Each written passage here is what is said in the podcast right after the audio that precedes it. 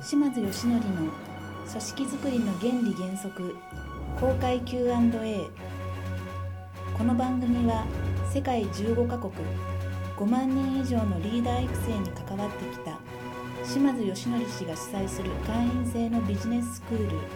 リーダーズアカデミーの最後に行っている受講生との Q&A を収録し皆様にお届けしている番組です。それでは本日の番組楽しみください。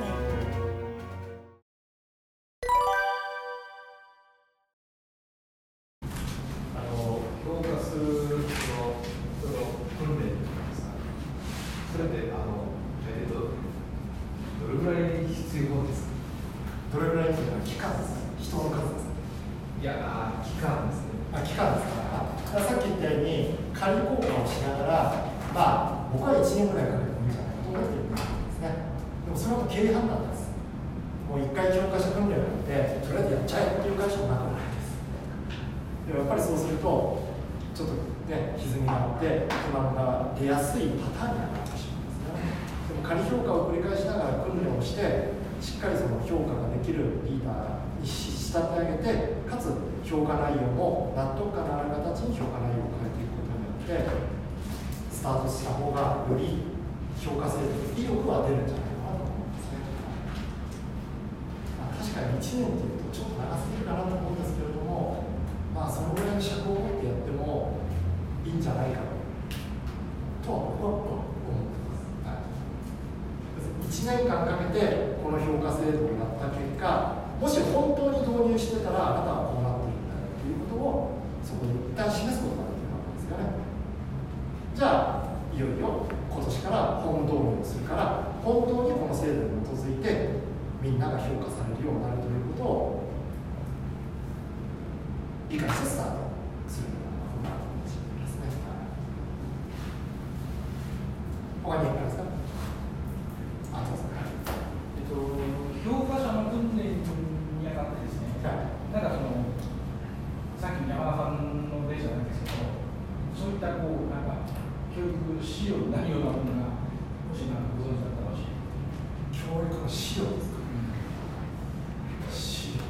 資料というか、えーまあ、参考書みたいな。参考書評価者訓練ですか評価者訓練の参考書僕はもう分からないですねはい結局、あの、その会社に聞いてみたら多分なん。か教えてくれるかもしれないあんなの訓練結局、あの、その評価が正しかったかどうかというのを、誰かが判断しなきゃいけないんだろうなと思うんですけど、今、まあ、うちの会社で言えば私になるのが、自身が間違ってた場合、はそれはもう絶対違う方向に。行っちゃうのかなと思ったんで、なるほどなんかそういう、ああ評価があればいいなあなるほどなるほどえっとそれはですねその評価制度を構築して、え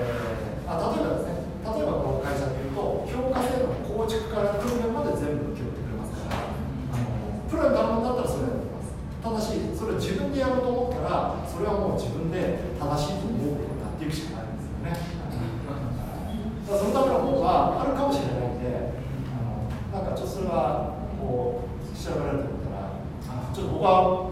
言われたら今その訓練をちょっと全然思いつかない今はちょっと思いつかないですねはいちょっと探ってるんですはいはいはいはいどうぞ営業の組織をやっているので、はい私は合格は数字を絡めてやっているんですけど、まあ、聞いてると半年とか1年、2年スパンで合格っていうのが、今日は、まあ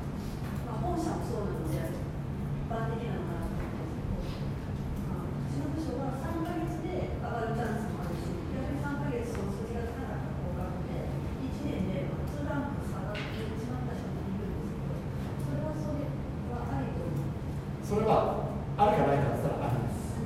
それはもう経営判断なりそういう仕組みでやっていくっていうことですからあのただえーっと、えーちょっと細かいところがわからないんですけれどもあの、まあ、もうちょっと細かく説明するとですね職種ごとに職務価値基準っていう基準を設けて、えー、例えば管理者管理者えー、スタッフ部門と呼ばれる経理とか総務だとかそういった、えー、売りを生まない部署は例えば半年に回だけど売りを生む部門は3ヶ月に1回っていうふうに部門によって分けるっていうのは全然あります、はい、でさらに3ヶ月に1回給料上げ下げをしてるとか昇進交換をする。これもあります。ただし気をつけてほしいのは数字というのはあくまでも評価の一部にすぎませんからそれによって3ヶ月に1回評価しても必ず数字以外の部分も含めて年間もしくは半年に1回は、え、しっかり評価をしてあげるということはした方がいいそうしないと俗に言う名プレイヤー名監督にならずといでプレイヤーとして優秀だったから昇格させてしまったけどマネージャーしてみたら全然ダメだったっていうようなことになってしまうんですね。要するに数字を上げる以外のところをしっかり見ていなかったことによってそういったことが起きてしまいますからその辺のところはちょっと留意した方がいいかなっていう気がしますね。はい、あ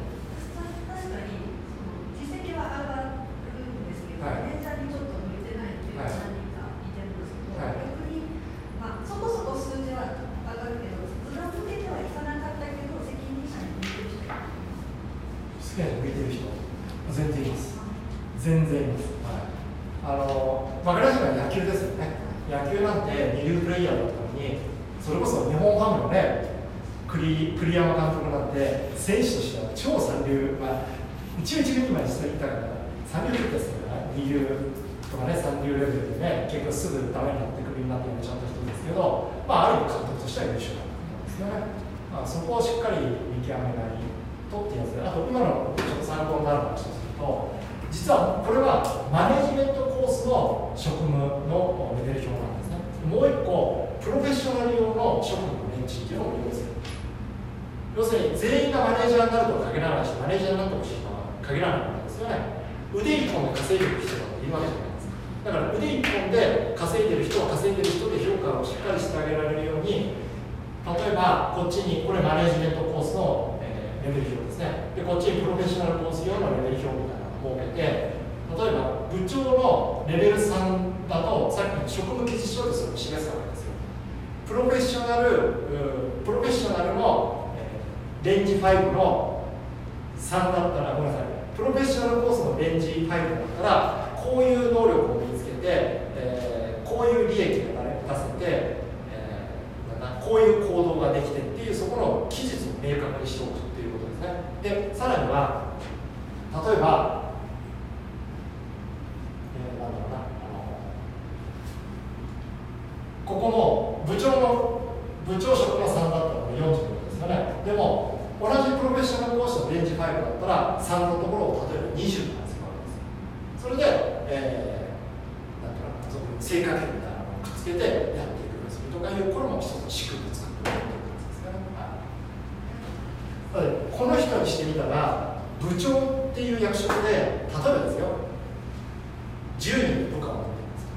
ね、人を育ててる方なら人を育てることがどんな大変かっていうのがありますよね。でもその分自分で実績を上げなくて済むという確かによく言っております。方や自分で実績を上げなきゃいけない。でも人を育てるということからはある意味ね解放されている人たちがいるわけじゃないですか。だからこれを一致させるための納得感があるこのレベル感を示さないとどっちかからクレームになるということはそこは気をつけ、部長職に匹敵するプロフェッショナルの能力や行動やえ結果ってどういうものなのかっていうことをしっかりディスカッションして職務価値基準っていうのを作ってやっていくようにしないとこの職務の価値とこの職務の価値がイコールなんだよっていうことを職務レベル上でしっかり示していかないと